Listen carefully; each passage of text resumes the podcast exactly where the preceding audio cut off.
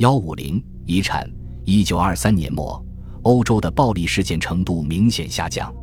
随着法国与比利时联军撤出鲁尔，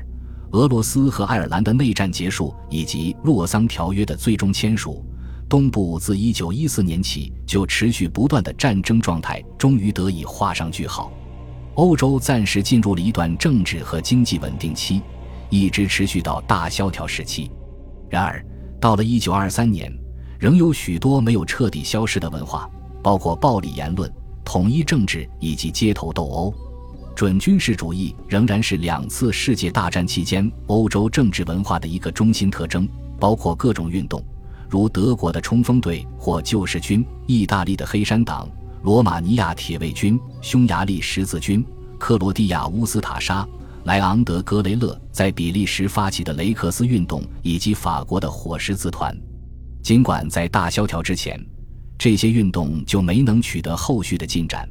但他们已经深深扎根于战后时期的动荡局势中。意大利的法西斯主义、德国的国家社会主义、阿塔蒂尔克的新土耳其、斯梅托纳、乌尔曼尼斯以及帕茨在波罗的海实施的统治，这些准军事活动都对各自国家的成立贡献不小，也经常被视为新准军事国家的起源。这些国家很快终止了中东欧短暂的民主政治。再者，战后时期更重要的遗产是，人们认识到需要在乌托邦新社会出现之前清理团体中的外来因素，以铲除那些被认为对团体平衡有害的人。这一信念强有力地构成了1917年至20世纪40年代后期欧洲激进政治和行动的共同信念。特别是在那些对战争和战后冲突的结果感到沮丧的国家，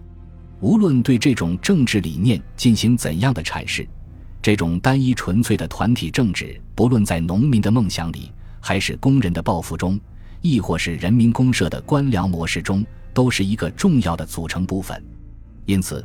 它对于理解暴力循环问题至为关键。他也解释了，在一九一七年后三十年的欧洲为何发生了如此多的暴力动乱。